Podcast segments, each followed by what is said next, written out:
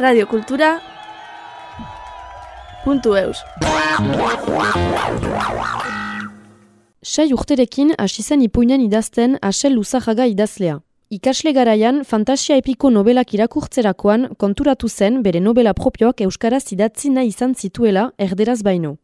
Poema eta ipuinak idazteaz gain, narrazio eta eleberrien munduan erosoago sentitzen dela adierazten dauku. Lehen parte honetan, bere ibilbidea azaltzeaz gain, Asel Luzajagak gure gizarteak dituen alde distopi eta utopiarrak azaltzen dauzkigu.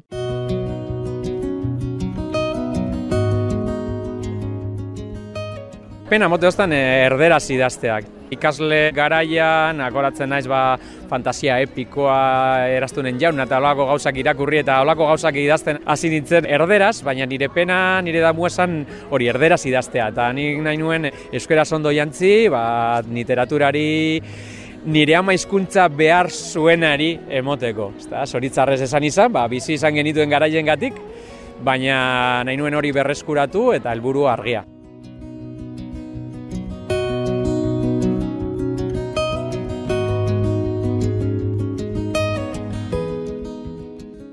Eguno, naze luzarraga idazlea nahi, mundakarra nahi, historia luzia da, nungo nez, e, Bilbon jaioa, baina, bueno, ni mundakartzateko te neure burue.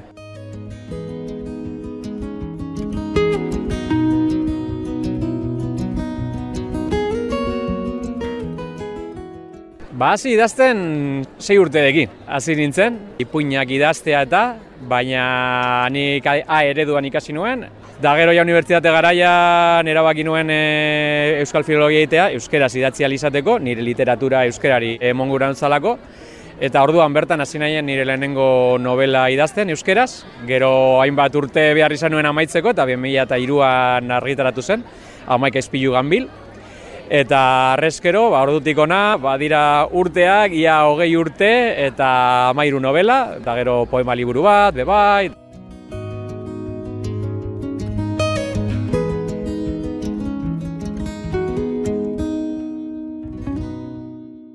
Pena mote hostan erderaz idazteak. Ikasle garaian, akoratzen naiz ba, fantasia epikoa eraztunen jaun, eta olako gauzak irakurri eta olako gauzak idazten hasi nintzen erderaz, baina nire pena, nire damu esan hori erderaz idaztea. Eta nik nahi nuen euskera ondo jantzi, ba, literaturari nire ama hizkuntza behar zuenari emoteko. Ezta, zoritzarrez esan izan, ba, bizi izan genituen garaien gatik, baina nahi nuen hori berreskuratu eta helburu argia.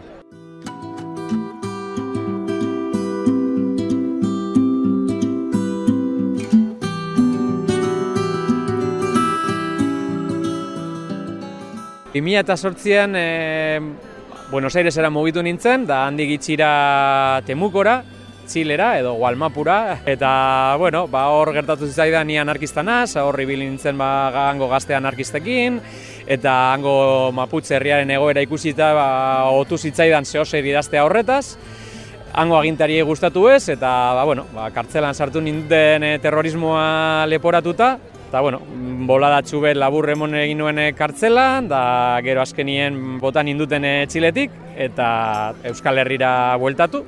Gero Buenos Airesen beste bost urte egin nituen, baina nik lehenengo momentutik saiatu nintzen ase luzarra idazlea horren arira segututako pertsona puru bat ez da? Enuen gure hori dana erabiltzea justu nire literatura bultzatzeko, zen niretzako gauza guztiz bi ziren, ezta? Eta ez nion eman gure nire bizitzako paisaizo batik zehozelan erabilera komertzial bat.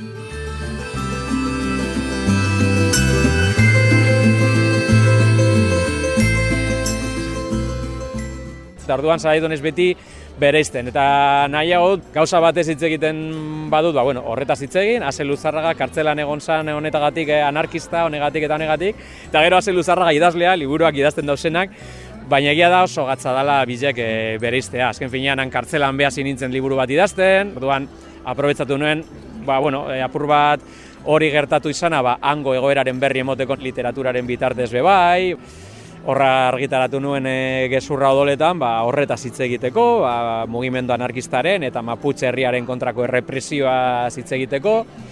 Baina, bueno, niretzat gero eta gehiago da, iraganean gelditutako gauza bat, eta, bueno, nire bide literarioak jarraitzen du, ba, hortik pasatuta, hortik pasatuta, argi eta garbi, eta inoiz ez da guztiz eh, ahaztuten, baina, ba, bueno, bidea hitzen beste toki batetik, ez da, beste alde batetik.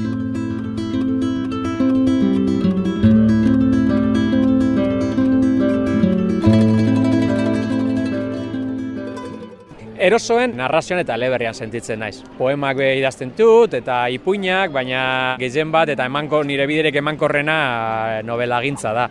Hor hor baitut hori, no? amairu novela idatzita. Eta hor bat kenduta, joren munduan hori da garai bateko olako eraginak, fantasia epikoa, baina ere ikuspegi anarkofeminista batera eroan da eta Baina beste novela guztiek osatzen dute Unibertsitate Literario bera.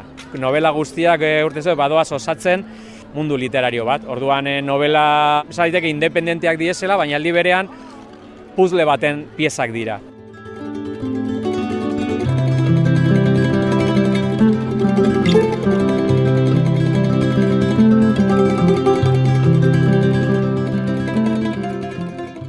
Hasi nintzen apura gure gaur egungo gizarteari begira gure garaietatik eta gero hortik joan nahi garatzen ba zeozelan esateko erraibi bat e, etorkizunerako erraibi bata distopia arantz doana nik sentitzen dut arantz goazela gure gizartea ara doala eta oin aurten e, argitaratu duten azken novela esan gabe doa justu irekitzen dau utopiarako bidea, ezta? Hor asmatu dut herrialde bat, Latinoamerikan kokatu dut, apur bat Karibe inguruan, eta hori iraultza bat gertatu da, eta gizarte hori errotik aldatu da, eta ba, bueno, ikusiko da amar urtera, hogei urtera, horko bizimodua, horko zentzu komuna, zelan doan e, aldatzen, eta hori izango litzateken niretzako etorkizun desiragarria, eta pentsatu nahi nuke, oraindik garaiz gabizela arantz e, egiteko, ezta?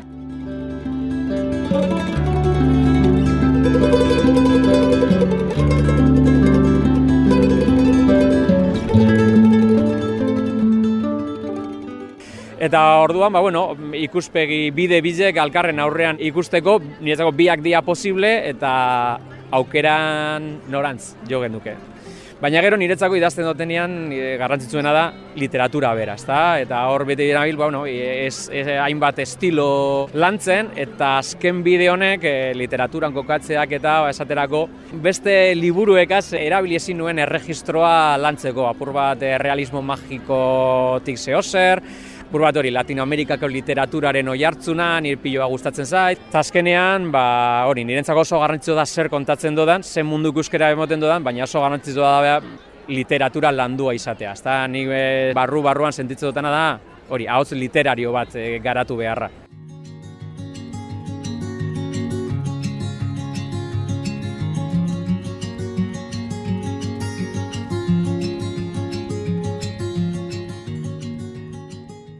Bide distopikoa da, ba, gaur egun ikusten dugun bide gero eta teknologikoagoa, e, gero eta kontrolatuagoa, azkenien e, ikusi dugu pandemiaren bitartez, COVID pasaporteaz da zer, zelan da bizen gure inguruan ezia gero eta astuago egiten eta horretarako teknologia erabiltzen.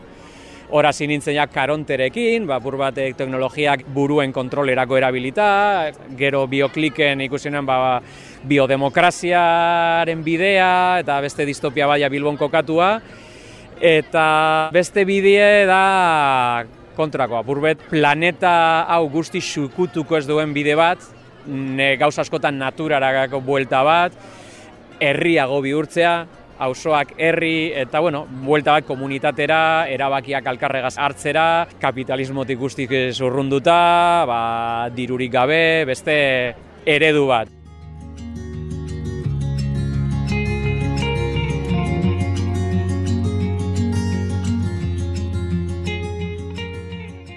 existitu gure iraganean dagoen eredu bat, baina gure eguneratara ekarritze, zen ikuste dut posible dela beti modernitateak deitoratu duen eh, iragan horretatik gauzak ikastea eta agian mundu hobeago bat egin alizatea, noski, gaur egungo munduan. Ez dugu egingo atzera eh, lau mila urte, beti gabiz aurrera itzen, baina aurrera itzeko bide bat izan lehitzeke lehengo gizarteak ondo egiten zaubiezen gauzei begiratzea eta hortik ikastea. Radio Kultura